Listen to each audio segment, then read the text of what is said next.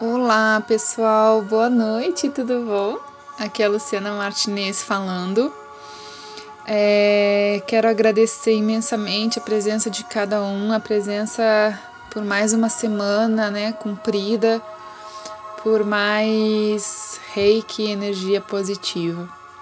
Minha, minha gratidão. Hoje pela manhã eu não gravei o áudio para vocês, é, justamente para deixar uma tarefa é, quando nós começamos o grupo, eu não sabia a proporção que esse grupo ia tomar e aos corações que ele ia, ele ia chegar. Nós começamos o grupo em 20 pessoas e hoje nós estamos em 185 pessoas. Então, assim, eu fico muito, muito, muito, muito feliz. Esse grupo é um grupo de expansão de consciência. Esse grupo é um grupo de expansão de vibração, de poder individual, do que melhor há dentro de nós. Mas isso não nos impede, não nos, nos põe superiores a ninguém. É muito importante falar isso. E isso também não impede que a gente erre muitas vezes. Porque estamos todos em evolução. Então que a gente não se sinta tão, às vezes, tão culpado por pecar e eu falo isso porque à medida que eu vou é, passando né, as informações para vocês, eu falo sempre que eu também estou no processo junto com vocês. Né? Talvez eu tenha aqui um papel de passar as pérolas de luz cheia de graça para vocês, mas é depois de muito meditar e de muito sentir na alma eu tenho pedido a Deus que não me faça mais passar as coisas pela dor. Quando eu era muito nova, muito nova mesmo, eu fazia tudo pelo amor. Eu não deixava que a dor chegasse no meu, na minha, na, no meu coração para eu fazer as coisas pelo outro, pelo outro.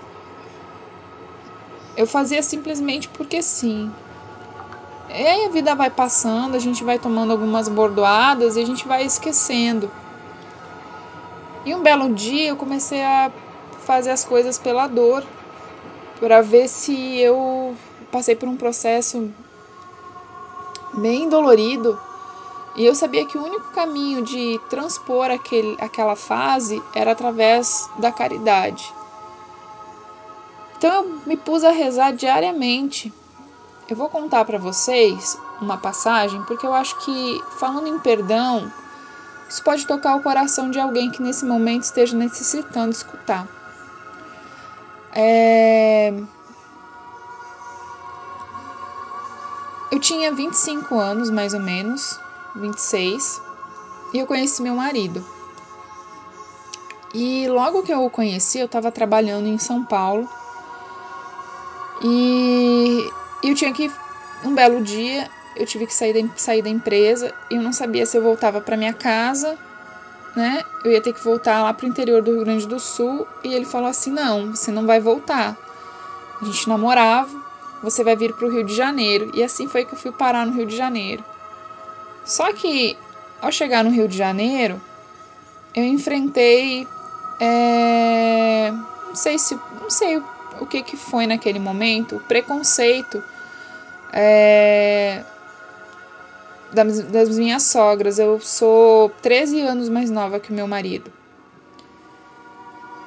Foi a primeira bordoada que eu tomei da vida, assim, em relação a. a. a uma incompreensão que você não sabe de onde vem, sabe?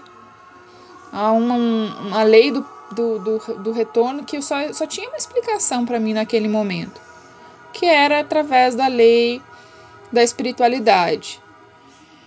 E aí eu comecei a trabalhar é, pedindo perdão né, a, ao universo, porque eu não sabia o que estava passando, mas eu tinha que enfrentar aquilo. E eu enfrentei com muita resignação. Pense numa pessoa que enfrentou é, a, a, a, o sentimento aquele mais nato da sogra na, na, na pele, né? E eu não tinha explicação para aquilo. Um belo dia, E eu me fortificava muito, porque anterior a essa passagem, eu tinha tido uma sogra que foi uma mãe, que foi uma irmã, que foi, sei lá, é, o que que ela é para mim assim. Ela é um ser divino na minha vida até o dia de hoje. Ela sabe disso. Ela é hoje é mais do que uma sogra, ela é uma amiga, ela é além disso, para além disso, quase que uma mãe espiritual. É... E eu me baseava muito naquele carinho dela para passar esse carinho para minha sogra que eu estava tendo conflito naquele momento. E foram necessários é... foram necessários quatro anos mais ou menos e foi através de muita oração. Eu só sabia de uma coisa, que eu não podia revidar da mesma forma. E aí passaram-se os anos, meu filho nasceu. Quando ele tinha nove meses, a minha sogra entrou dentro de casa.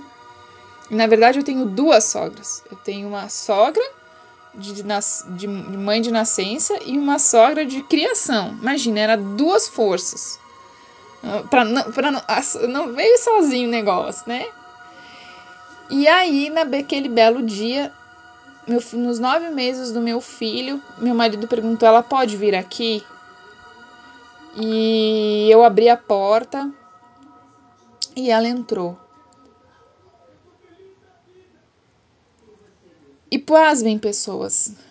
Depois de tudo que eu enfrentei com ela, todas as diversidades, ela foi e elas, e elas são as pessoas que mais me estendem a mão no dia de hoje. Elas rezam por mim todos os dias. O meu nome tá no pezinho. no pezinho de santo lá da minha sogra, no altarzinho dela. Então eu tenho assim, uh, eu tenho assim na minha alma, é, uh, uh, eu posso falar disso para alguém que esteja enfrentando esse problema. Então é por isso que eu peço que hoje eu possa falar as coisas sem passar, porque eu passei na pele. e por isso que eu pedi para vocês fazerem a lista do perdão, porque eu só sabia de uma coisa, que eu não podia revidar, e que eu tinha que rezar e pedir perdão, e rezar e pedir perdão. Algumas pessoas desse grupo acompanharam esse momento é claro que foi um momento assim que muitas vezes eu poderia até na minha vida pessoal, profissional produzir mais e que eu disse, não, mas eu vou superar isso. Tinha dias que eu botava para chorar mesmo. Botava mesmo, mesmo, mesmo assim, chegava na, na, lá no Embrapa, eu acho que com os olhos inchados, assim, porque era dolorido, era muito dolorido. Mas assim, as, as coisas foram se resolvendo com o tempo. Mas eu lembro que o que me deu muita base para superar isso foi o meu passado foi esse carinho que eu tinha recebido de alguém um dia.